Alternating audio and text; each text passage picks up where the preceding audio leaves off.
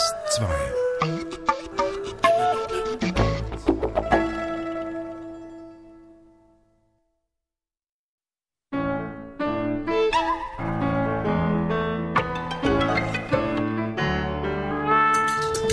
DRS2 Atlas, Menschen, Landschaften, Musik mit Jennifer Kakshuri am Mikrofon und eine Reise nach Italien. Pompeji ist eine der größten und wichtigsten archäologischen Grabungsstätten der Welt.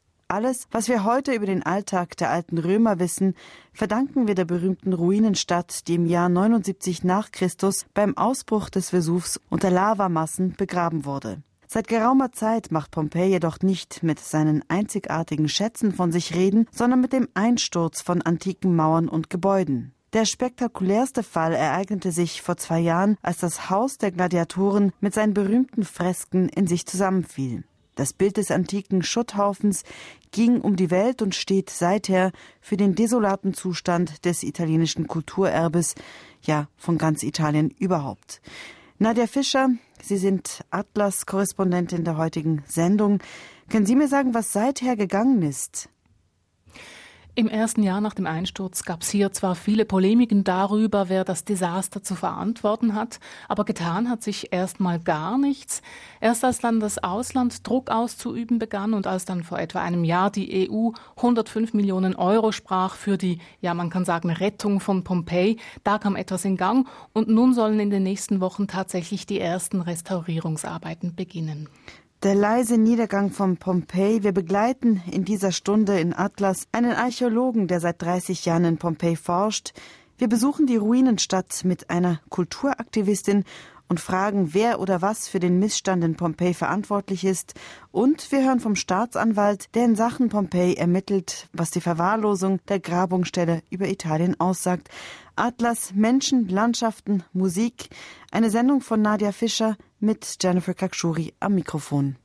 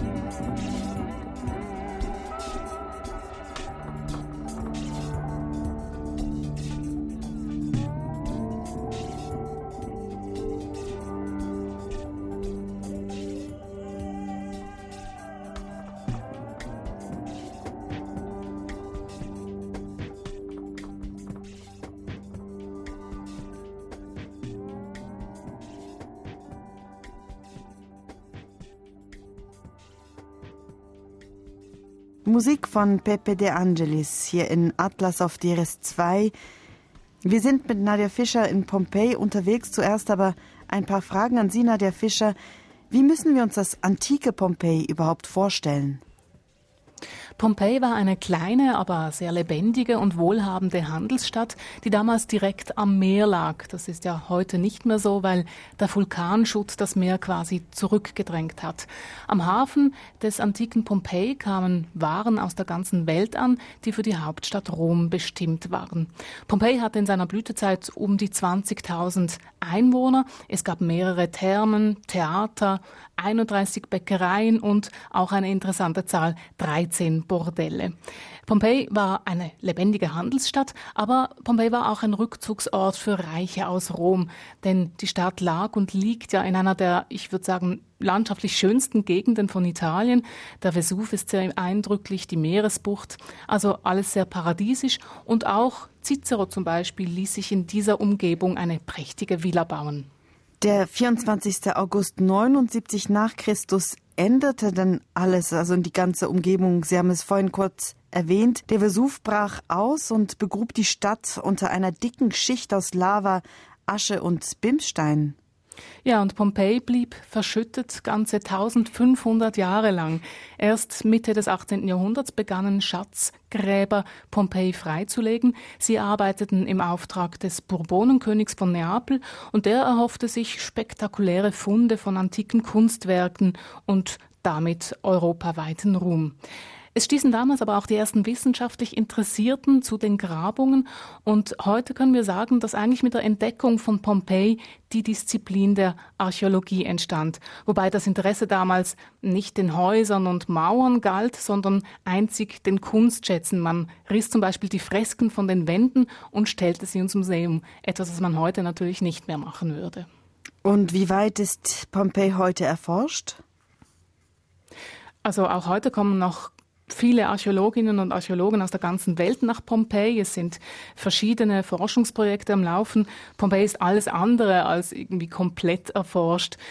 Das Deutsche Archäologische Institut zum Beispiel, um ein Beispiel zu nennen, versucht im Moment die antike Landschaft um Pompeji zu rekonstruieren, weil die eben unter einer sechs bis acht Meter dicken Ascheschicht verschüttet ist, weiß man bis heute gar nicht, wie die genau aussah, was dort zum Beispiel angebaut wurde. Und das ist wichtig, um zu wissen, um noch mehr darüber zu erfahren, wovon Pompeji lebte und was Pompeji so reich gemacht hat. Nadja Fischer und wir treffen gleich einen, der sich mit der Geschichte von Pompeji befasst.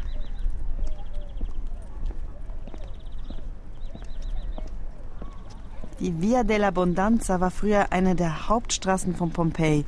Wer über die unebene Straße aus großen Steinquadern geht, macht eine Zeitreise 2000 Jahre zurück. Antonio Varone kennt hier nahezu jedes Gebäude. Der Archäologe forscht seit 1984 in Pompeji und hat viele der Häuser ausgegraben und erstaunliche Funde gemacht. Funde, die ein ganz neues Licht auf die letzten Tage von Pompeji werfen. Der Beitrag von Nadja Fischer. Antonio Varone öffnet ein neuzeitliches Eisentor und betritt eines der Häuser an der ehemaligen Hauptstraße von Pompeji. Pompeji per un miracolo. Un miracolo dovuto a cause purtroppo non positive. Pompeji ist ein Wunder, das wir einem tragischen Ereignis verdanken. Der Ausbruch des Vesuvs hat die Stadt für uns auf wundersame Weise konserviert.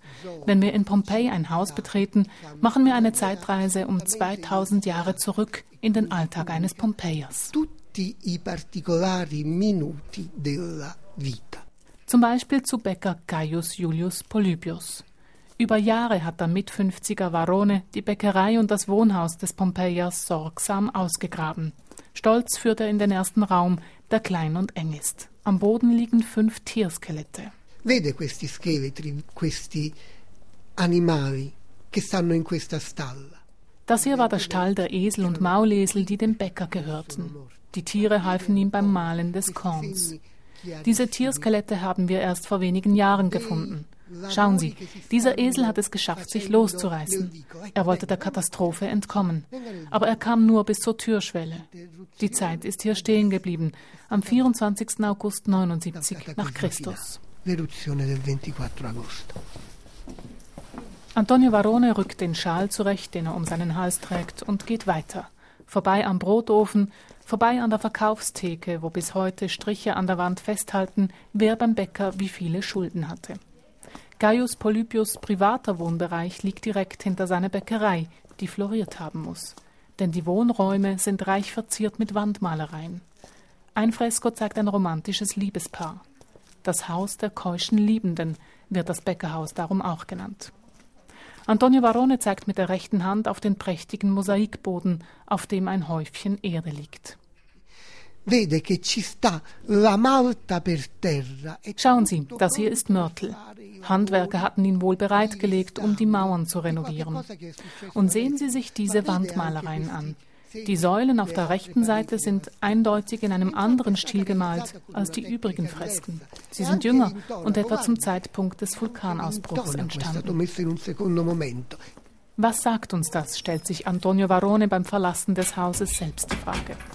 Die Antwort liegt für den Archäologen auf der Straße oder genauer gesagt in den Abwassergräben, die er dort ausgegraben und untersucht hat. Queste sono le fosse settiche. Sono fosse settiche di varie proprietà. Diese Abwasserkanäle waren zum Zeitpunkt des Vulkanausbruchs offengelegt. Die Erdhügel links und rechts der Gräben deuten darauf hin, dass die Kanäle von Schutt befreit werden mussten. Von Schutt, der wohl von einem Erdbeben herrührte. Der springende Punkt, es kann sich dabei nicht um jenes heftige Erdbeben handeln, das Pompeji 17 Jahre vor dem Vulkanausbruch erschüttert hatte. Denn aus hygienischen Gründen mussten die Abwassergräben sofort freigeschaufelt werden. Pompeji muss also wenige Tage vor dem Untergang nochmals von einem starken Erdbeben erschüttert worden sein. Das wirft ein ganz neues Licht auf die Geschichte dieser Stadt. radicalmente la conoscenza della società e dell'economia del mondo tutto pompeiano. Pompeji, so vermuteten Archäologen lange Zeit, war eine Stadt im wirtschaftlichen Niedergang. Nur so war zu erklären, dass 17 Jahre nach dem großen Erdbeben noch immer viele Häuser renoviert wurden. Die Einwohner, so nahm man an, hatten kein Geld, um ihre Stadt schneller aufzubauen. Varones Funde zeichnen nun ein neues Bild. Die Schäden aus dem Erdbeben 17 Jahre zuvor waren längst repariert. Pompeji war bis zu seinem Untergang eine blühende Handelsstadt. Doch ein weiteres Erdbeben stellte die Einwohner erneut auf die Probe, wenige Tage vor dem Ausbruch des Vesuvs. Mi scusi un attimo, mi. Pronto? Ah, sì, ciao. In Barones Büro klingelt ständig das Telefon. Der Archäologe ist nicht zu beneiden. Seit einigen Jahren trägt er die Alleinverantwortung für die Grabungen in der 44 Hektar großen Ruinenstadt Pompeji. Seine Archäologenkollegen sind alle schon im Ruhestand und wurden aus Spargründen nicht ersetzt. Antonio Varone setzt sich hinter seinen großen Bürotisch und deutet mit der Hand in Richtung Grabungen. Ein Drittel der antiken Stadt Pompeji liege bis heute unter einer sechs Meter dicken Erdschicht. Das antike Gemeindearchiv zum Beispiel müsse noch irgendwo begraben sein. Für Barone wäre das der größte Fund überhaupt, weil er neue Einsichten in das politisch-institutionelle Leben Pompejis gäbe. Doch neue Grabungen wird es in absehbarer Zeit nicht geben. Pompeji hat genügend Probleme, die bestehenden Grabungen zu unterhalten. Antonio Varone ist ein international bekannter Experte für römische Graffiti, von denen in Pompeji Hunderte an den Hauswänden zu finden sind.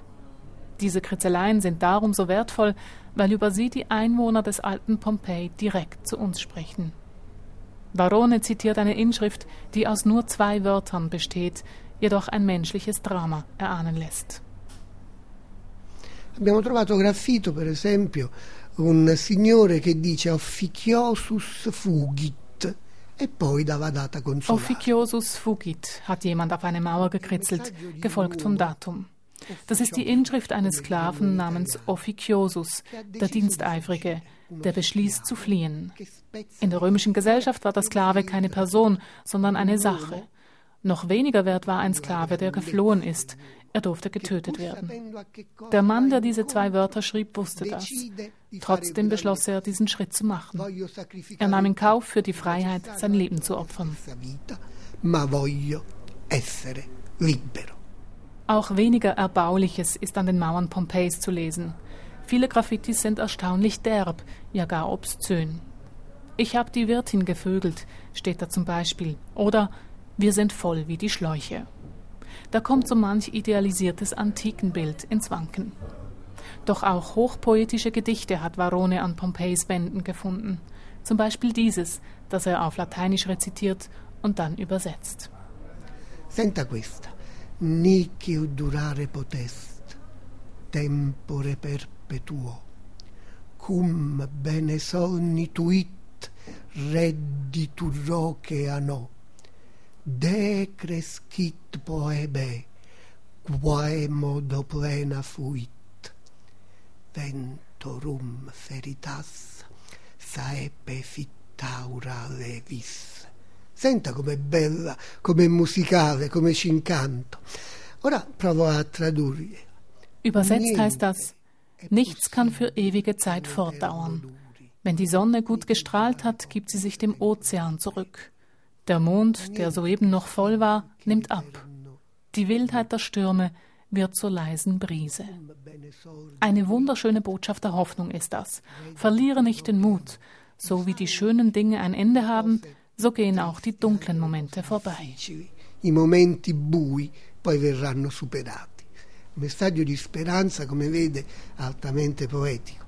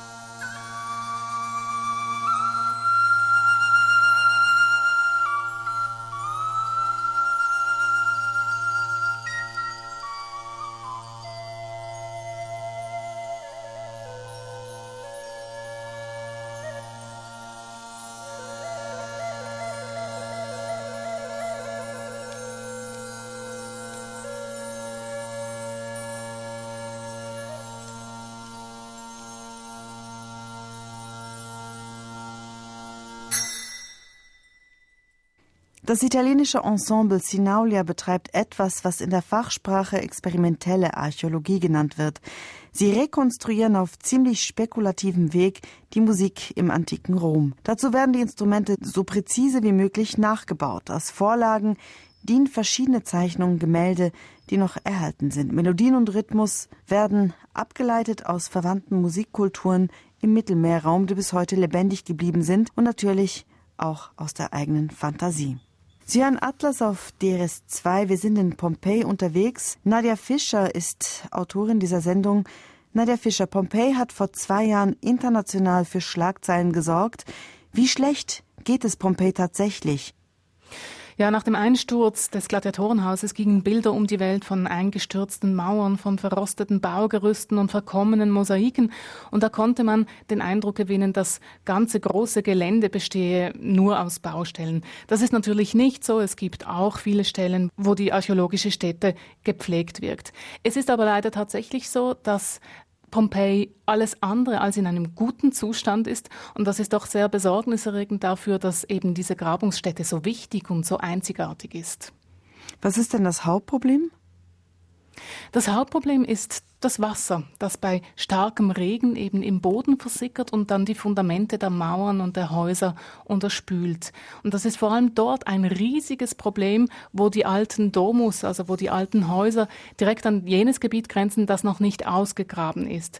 Und wenn also dieser Hügel sich mit Wasser füllt und dann auf die antiken Mauern drückt, dann kommt es zu Einstürzen. War denn das Wasser auch der Grund für den spektakulären Einsturz des Gladiatorenhauses vor zwei Jahren? Genau, das war so. Dieses Haus stand genau in dieser heiklen Zone und es hatte damals tatsächlich heftig geregnet.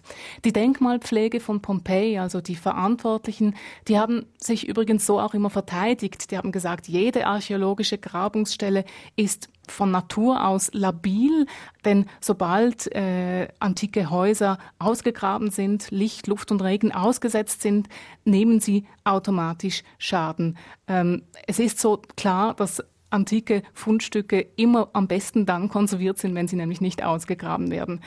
Es ist sicher so, dass es unglaublich schwierig ist und eine riesige Herausforderung ist, ein so großes archäologisches Gebiet zu unterhalten. Aber ich meine, dass man schon den Kritikern auch zuhören muss, die betonen, es sei zu einfach, diese Einstürze einfach auf die Natur, auf das Wasser zurückzuführen. Die Kritiker, die sagen, es gäbe tatsächlich Menschen, die für diesen Einsturz Verantwortung zu tragen haben. Und zu diesen Kritikern zählen Kultur- und Umweltschutzorganisationen wie zum Beispiel Italia Nostra. Im Vorstand von Italia Nostra sitzt unter anderem Maria Pia Guermandi. Die Archäologin reist durch ganz Italien, um gegen die Verwahrlosung der italienischen Kulturgüter und die Verschandelung der Umwelt anzukämpfen. Lange vor dem Einsturz des Hauses der Gladiatoren hat Guermandi den Missstand in Pompeji angeprangert und Nadja Fischer war mit ihr auf einem Augenschein in der Ruinenstadt.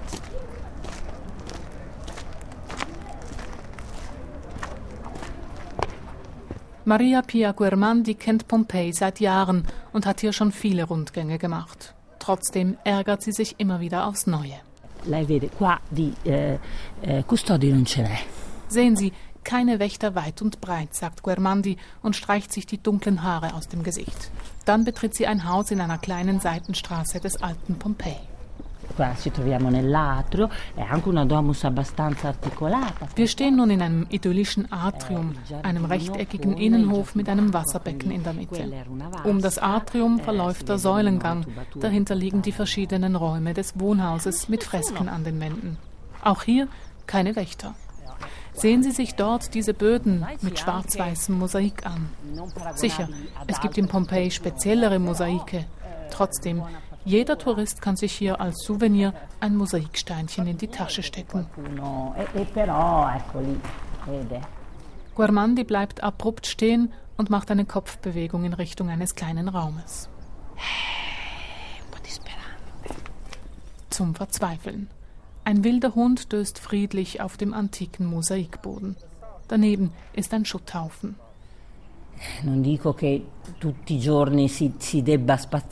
Ich verlange ja nicht, dass jeden Tag ganz Pompeji blitzblank herausgeputzt wird.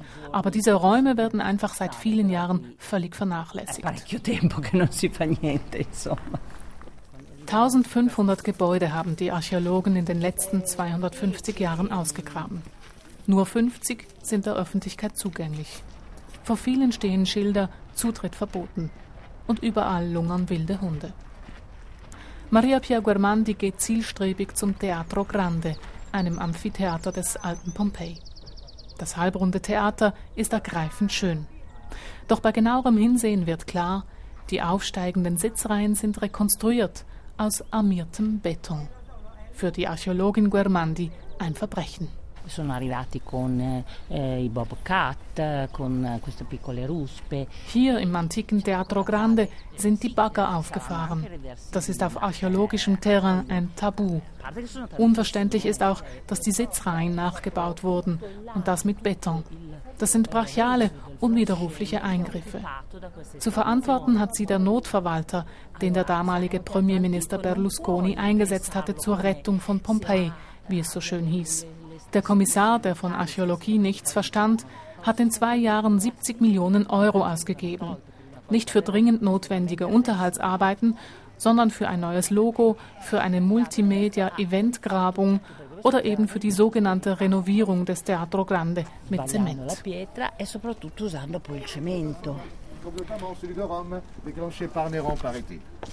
C'est bon jusqu'à présent Allez, par là. Doch das Übel, betont Guermandi, habe lange vor der Notverwaltung von Pompeji angefangen. Maria Pia Guermandi weist auf ein verrostetes Gerüst, das eine hohe schiefe Mauer stützt. Es sei wohl 1980 aufgestellt worden, als in Pompeji wieder einmal die Erde bebte, vermutet sie. Ecco, questa qua è una delle case. Und das ist eins der berühmtesten Domus von Pompeji, berühmt für die erotischen Fresken, von denen jeder Reiseführer schwärmt. Doch das Haus ist verriegelt. Es wird seit zwölf Jahren restauriert. Das ist eines von vielen Beispielen für Renovationsarbeiten, die ohne Ende sind. Niemand weiß warum. Geldmangel? Maria Piaguarmandi schüttelt den Kopf. Nein, im Gegensatz zu vielen kleinen archäologischen Städten fehle das Geld in Pompeji nicht. 20 Millionen Euro fließen jedes Jahr allein durch die Eintritte in die Kassen von Pompeji. Das sei ausreichend für den Betrieb. Das Personal wird ohnehin direkt vom Kulturministerium in Rom bezahlt. Gerade da liege aber das Hauptproblem, sagt Guermandi. Quello che manca radicalmente sono, come dire, i livelli intermedi. In Pompeji fehlen die spezialisierten Arbeiter. Bis in die 80er Jahre waren in Pompeji Mosaikspezialisten angestellt, Experten für Fresken, für Marmor und so weiter, die sich Jahraus Jahr ein um die Kulturstätte kümmerten. Zu teuer, befand das Ministerium in Rom eines Tages und beschloss, diese Arbeiten auszulagern. Heute müssen bei Bedarf externe Arbeiter herangeholt werden. Die sind aber häufig nicht spezialisiert und haben von Pompeji keine Ahnung. Guermandi zieht einen Stapel Blätter aus ihrer Tasche. Es ist ein Bericht von UNESCO-Experten, die nach dem Einsturz des Gladiatorenhauses zur Inspektion in Pompeji waren. Auch sie beanstanden den krassen Personalmangel und empfehlen dringendst, das Grundübel des eindringenden Wassers anzugehen. Pompeji ist eine der bekanntesten archäologischen Stätten der Welt. Warum hat man tatenlos zugeschaut, wie das Wasser die wertvolle Ruinenstadt zerfrisst? Maria Pia Guarmandi atmet tief durch und blickt in den mit Wolken bedeckten Himmel. Pompeji, meint sie dann, ist das Spiegelbild der modernen italienischen Gesellschaft. Questa superficialità, insomma, il non eh, Schuld ist unsere Oberflächlichkeit. Wir vernachlässigen einfache, aber wichtige Arbeiten wie beispielsweise den Unterhalt der Infrastruktur des Landes. Die Verantwortlichen in diesem Land halten das für unwichtig und langweilig. Sie denken kurzfristig und sind besessen davon, mit Protzprojekten Schlagzeilen zu machen. Das können wir überall beobachten, nicht nur in Pompeji. Besonders stark war diese Haltung während der Regierungszeit des Medienzars Silvio Berlusconi. Ich würde sagen, diese Mentalität prägt Land und sämtliche Regierungen seit mindestens 20 Jahren. Eh, l'ultimo, perlomeno ventennio.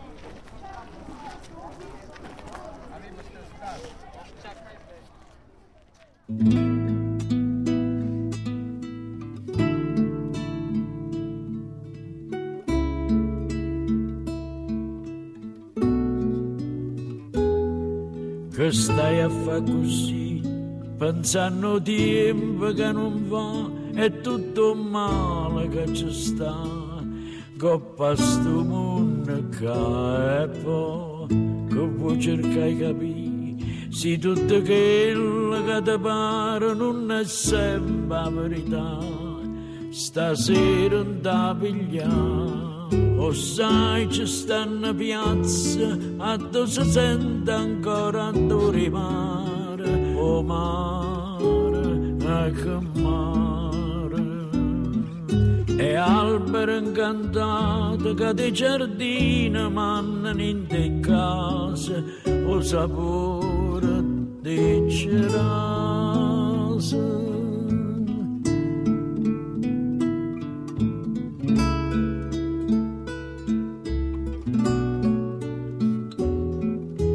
Che stai a fare così, c'è troppa assai a malinconia, che si incontra mezza via. Tu chiagni e chi ti sente, e poi che vuoi cercare di capire nessuno mai ti può spiegare perché sta vita da passare.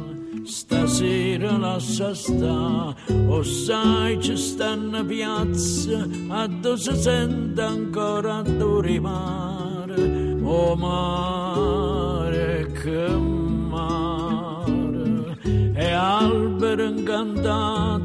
Che de giardino mannano in de casa o sapore di cerase.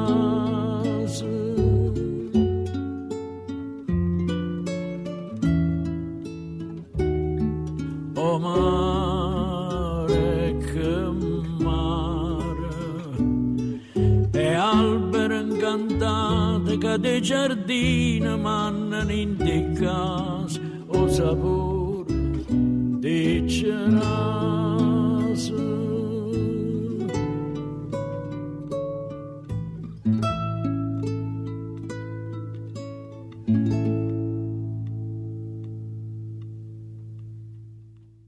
Musik von Carlo Faiello und Atlas Menschen, Landschaften, Musik heute aus Pompeji.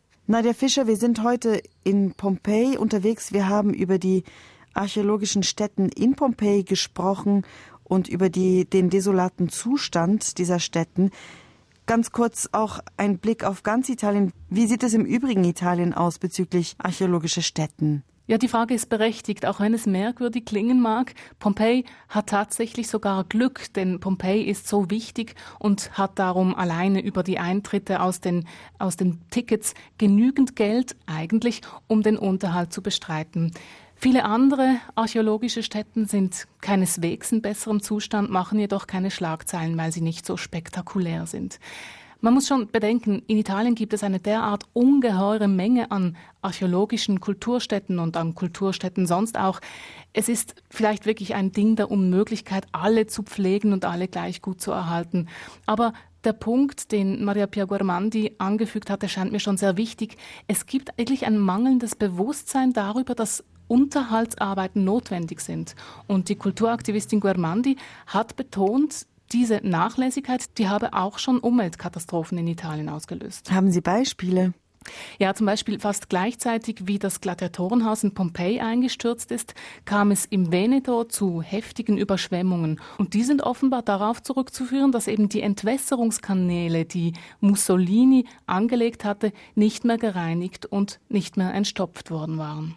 Apropos Umwelt, Nadja Fischer, die Vogelperspektive auf Pompeji. Wie sieht die Umgebung der Stadt heute aus? Also landschaftlich ist die Stadt immer noch wahnsinnig schön gelegen, paradiesisch würde ich sagen. Der Vesuv ist imposant wie eh und je, die Vegetation ist prächtig und das Meer ist wirklich wunderschön. Wer das antike Pompeji besucht, der kommt aber in einer Umgegend an, also in einer Mischung aus Bauruinen, trostlosen Mietskasernen, hässlichen Motels und mittendrin noch einer Autobahnausfahrt. Also die Gegend ist total zubetoniert. Also eigentlich Unort, eine Ungegend, haben Sie gesagt, gar nichts Paradiesisches mehr dort. Nein, überhaupt nicht. Und das Leben in der Region Kampanien ist auch alles andere als paradiesisch. Äh, Kampanien ist eine der ärmsten Gegenden Italiens mit zum Teil bis zu 50 Prozent Arbeitslosen, mit einem riesigen Problem. Und das ist natürlich die Camorra, die neapolitanische Mafia. Die Camorra ist auch mit dafür verantwortlich, dass die Gegend so zubetoniert ist, denn sie beherrscht das Zement- und Baugeschäft und hat alles Interesse daran, dass eben viel gebaut wird. Direkt neben Pompeji liegt auch einer der größten Drogenumschlagplätze Italiens, auch mafiös geführt. Der Ort heißt Torre Annunziata. Es ist ein gesichtsloser Vorort von Neapel und im Zentrum von Torre Annunziata steht ein hässliches graues Gebäude. Es ist der Palazzo della Giustizia, der Justizpalast. Dort arbeitet Diego Marmo oder genauer gesagt, er arbeitet in einem schäbigen Container nebenan, denn am Justizpalast wird seit Jahren gebaut. Und Diego Marmo ist Staatsanwalt und ermittelt nicht nur in Rauschgift, Raub und Tötungsdelikten. Marmo leitet auch die Ermittlungen in Sachen Pompeji. Denn die Misswirtschaft hat sich inzwischen zu einem juristischen Fall ausgewachsen. Der Beitrag von Nadja Fischer.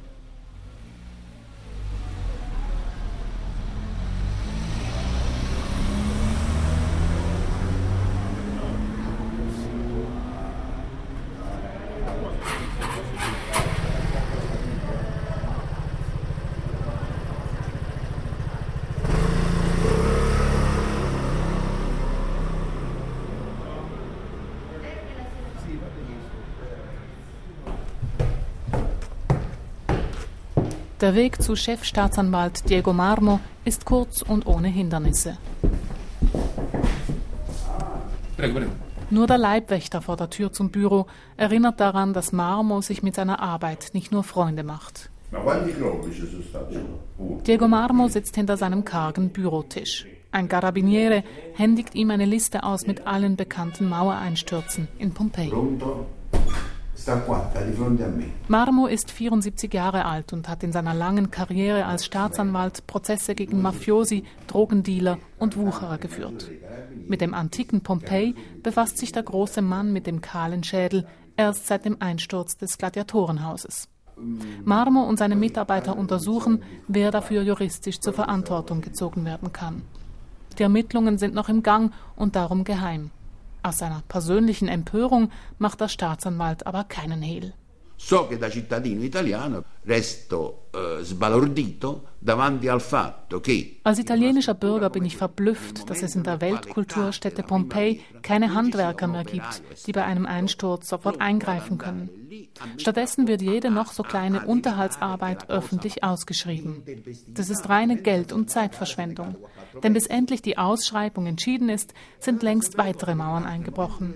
Da fragt man sich schon, wie ist so etwas möglich?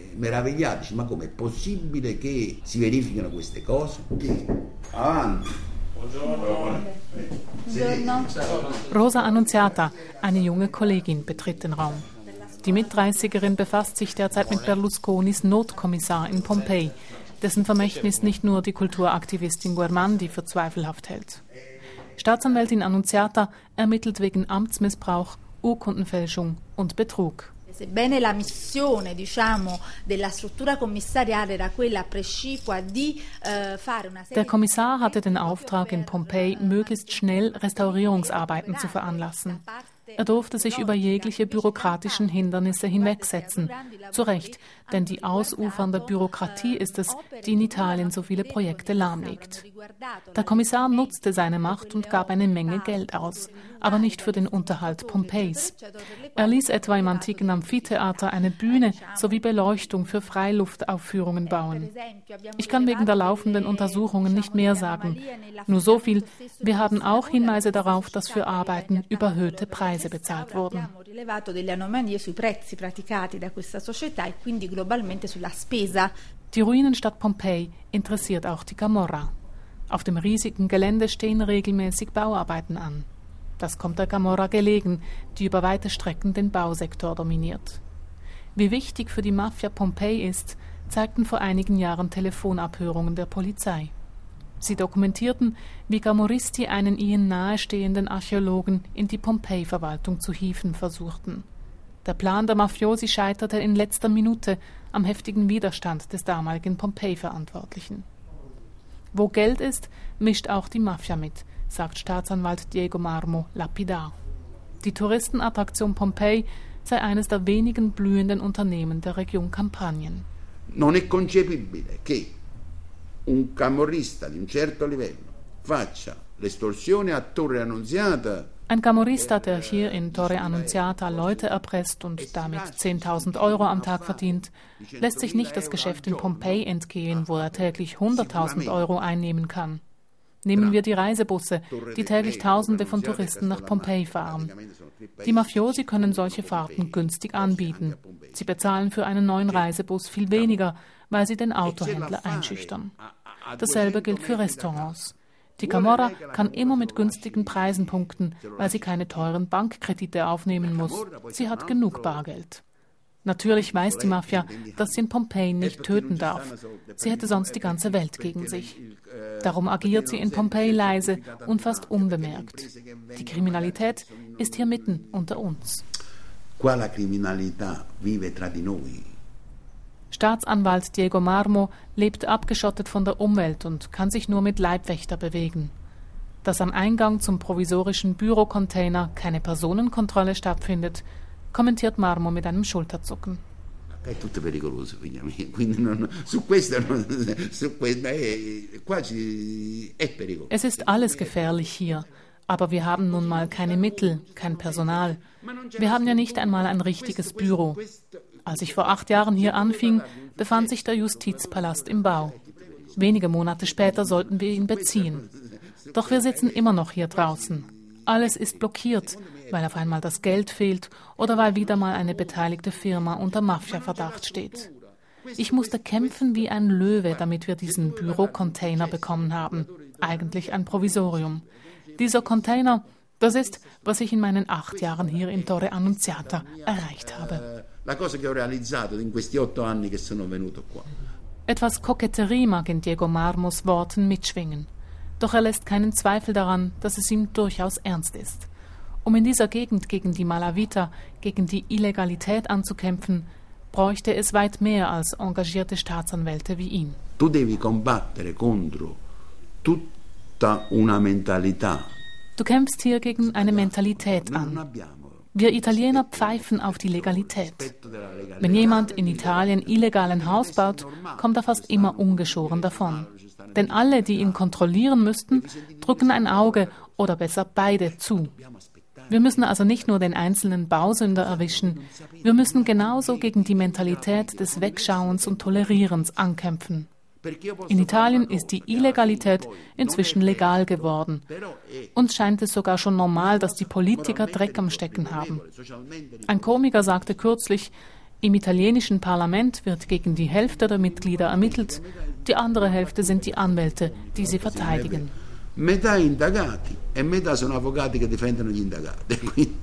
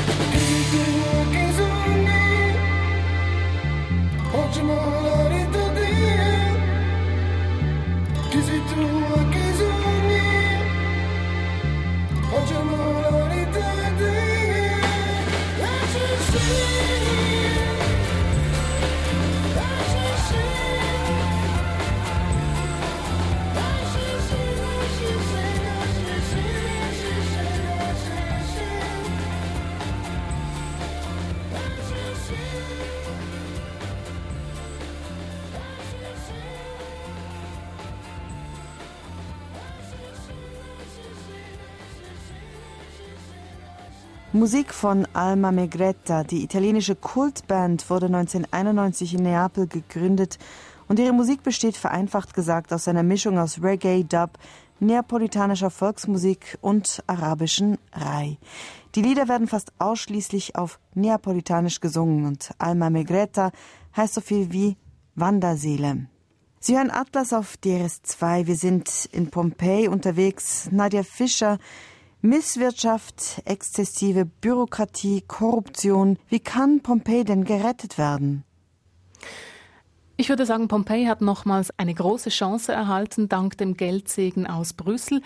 Erste Arbeiten sollen, wie gesagt, in Kürze beginnen und es sollen nicht nur Häuser restauriert, sondern eben auch Fundamente gefestigt werden. Und man will nun endlich, würde ich sagen, das Grundproblem des Wassers auch angehen und also dafür sorgen, dass es in Zukunft ablaufen kann. Es heißt, äh, Pompeji solle bis Ende 2015 restauriert sein. Wobei der EU-Kommissar, als er hier in Rom das Projekt vorgestellt hat, hat durchblicken lassen, dass er eine große Sorge hat, nämlich die Sorge, dass eben diese 105 Millionen von Brüssel in dubiosen Kanälen versickern könnten. Was unternimmt man denn dagegen, gegen diese Angst der dubiosen Kanäle? Also die EU hat diese Gelder, diese vielen Gelder an die Bedingung geknüpft, dass eine ganz rigorose Kontrolle stattfindet. Es wurde eine Kommission eingerichtet, die jede Firma, die einen Auftrag erhält in Pompeji, auf Herz und Nieren überprüfen soll, ob eben nicht doch die Mafia dahinter steckt. Es geht da letztlich natürlich auch darum zu verhindern, dass eben wieder Arbeiten schlecht ausgeführt werden oder dass überrissene Preise verlangt und bezahlt werden. Dass diese Kontrolle dringend notwendig ist, das wurde mir deutlich, als ich in Pompeji und um Pompeji mit Leuten dort sprach. Ähm, ich war erstaunt, wie groß die Tendenz ist, das Problem der Camorra zu verharmlosen. Die Camorra sei längst nicht so mächtig, wie man denke und wie man im Ausland denke, sagte mir sogar der Bürgermeister von Pompeji. Die Staatsanwälte die in Italien, die sehen das anders. Sie sagen, die Camorra ist mächtig, mächtiger denn je und man muss sehr aufpassen, dass sie nicht wieder mitmischt. Also da gibt es noch große Fragezeichen, auch was Pompeji angeht. Ein positives Beispiel wird immer wieder im Zusammenhang mit Pompeji erwähnt. Das ist nämlich Herculaneum. Ja, Herculaneum, die frühere Nachbarstadt von Pompeji, die ebenfalls vom Vesuv begraben wurde. Sie ist im Gegensatz zu Pompeji wirklich in einem tadellosen Zustand und hat das einem Privaten zu verdanken, nämlich dem Millionenerben David Packard, dem Sohn des Mitbegründers der Computerfirma Hewlett Packard. Packard finanziert seit ungefähr einem Jahrzehnt die Restaurierungsarbeiten in Herculaneum. Und das Interessante ist, er hat mit eigentlich vergleichsweise wenig Geld, also mit insgesamt 20 Millionen Euro, sehr viel erreicht. Und was macht man dort anders als in Pompeji? Es ist von Grund auf ein ganz anderer Ansatz, weil das eben privates Geld ist und nicht Steuergeld ist die Verwaltung in Herculaneum viel weniger gelähmt von der Bürokratie. Die Verantwortlichen müssen zum Beispiel nicht jede Arbeit jedes Mal aufwendig ausschreiben. Sie konnten Fachleute frei anstellen, ohne, wie das hier in Italien üblich ist, einen offiziellen Wettbewerb ausschreiben zu müssen. Das heißt, sie konnten auch ein Team zusammenstellen, das funktioniert. Ein Team, wo Archäologen und Architekten eng und gerne zusammenarbeiten, statt sich eben gegenseitig zu konkurrieren, was offenbar in Pompeji auch immer wieder ein ein Problem ist. Das Wichtigste aber ist wohl, dass in Herculaneum keine einzelnen Eingriffe geplant und gemacht wurden, sondern dass es eben ein koordiniertes Vorgehen gab. Also als allererstes wurden die antiken Kanäle gesäubert, sodass das Wasser ablaufen konnte. Und dann hat man zum Beispiel geschaut, dass man, bevor man einen Mosaikboden teuer renoviert, das Dach darüber erneuert und so weiter. Also das klingt alles sehr einfach. Das klingt banal und ist auch ein bisschen ernüchternd, wenn man denkt, dass das in Pompeji eben häufig offenbar nicht gemacht worden ist. Aber der Verantwortliche in Herculaneum hat wirklich gemeint, eine archäologische Stätte zu schützen, zu unterhalten, sei keine Hexerei. Eindrücklich fand ich, er hat gesagt, er habe gelernt, dass es besser sei, eben nicht Haus für Haus zu restaurieren, so wie das zum Beispiel jetzt in Pompeji auch wieder geplant ist, sondern besser sei es zum Beispiel, alle Dächer desselben Stils gleichzeitig zu bauen und zu restaurieren, weil man so dazulerne, schneller werde und auch letztlich billiger ist. Das Beispiel Herculaneum zeigt, dass das Vorgehen funktioniert. Herculaneum hat heute keine Schäden zu beklagen wie Pompeji, wobei man fairerweise auch sagen muss, dass Herculaneum natürlich eine viel kleinere Stätte ist als Pompeji, also von daher einfacher zu unterhalten. Trotzdem aber eine sehr interessante, ein sehr interessantes und vorbildliches Vorgehen. Und könnte denn Pompeji aus diesen Erfahrungen, also von Herculaneum etwas lernen? Auf alle Fälle, man hat es in Pompeji offenbar auch gemerkt. Es hat offenbar Treffen gegeben mit 20 Fachleuten, die jetzt mit Blick auf diese große Restaurierung in Pompeji neu angestellt worden sind. Diese jungen Archäologinnen und Architekten wurden nach Herculaneum eingeladen und konnten mit den Verantwortlichen dort sprechen und sich ein Bild machen vom vorbildlichen Vorgehen in Herculaneum. Es ist zu hoffen oder es wäre wünschenswert, dass irgendwas auch, wenn irgendwann irgendwie möglich, in Pompeji ähnlich angewendet werden kann. Nadja Fischer über Pompeji und Herculaneum hier in Atlas auf DRS 2. Damit sind wir fast am Schluss der heutigen Sendung.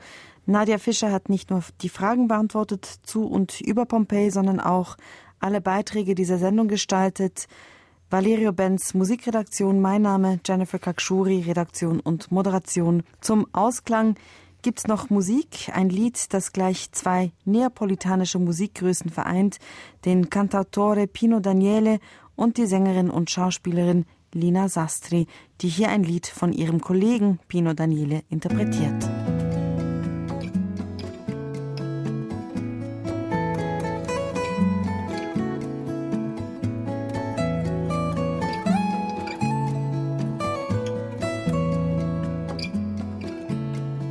Quando a strada che portano a niente e quando a strada che ancora mi fa short che porta che sto dormiendo noi non ci stanchiamo mai.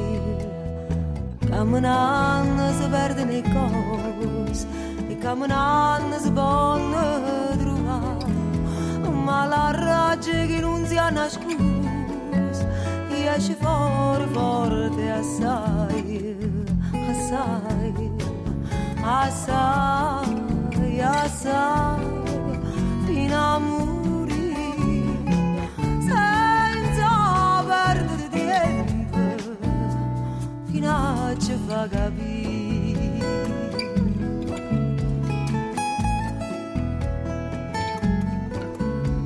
Canzoni non fanno mai canzones vanas onde ela rat e que não só nasconde a chvor vort e a saia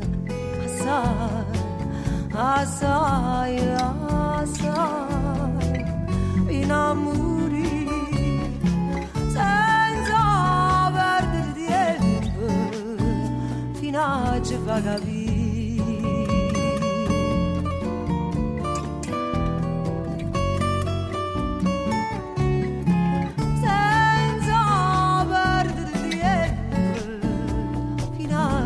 vagaries.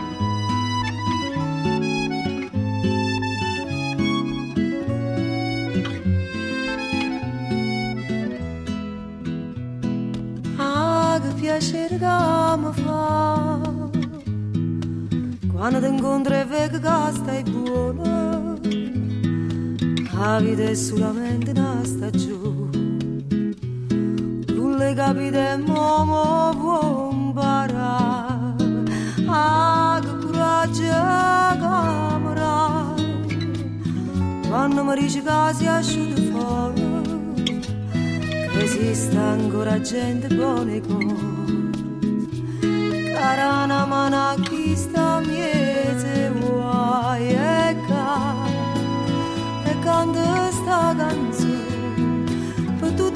campagne sfortunate, da chi una ragione chi chi penata se so, se so, se so trovate perse mezza strada.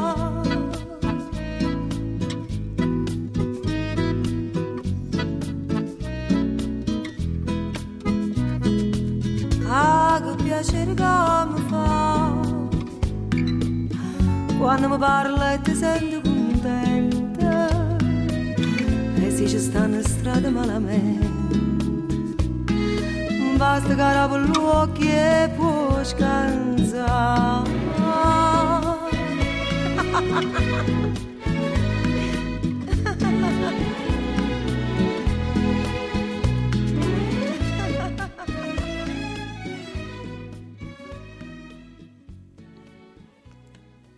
Lina Sastri zum Ausklang von Atlas hier auf DRS2.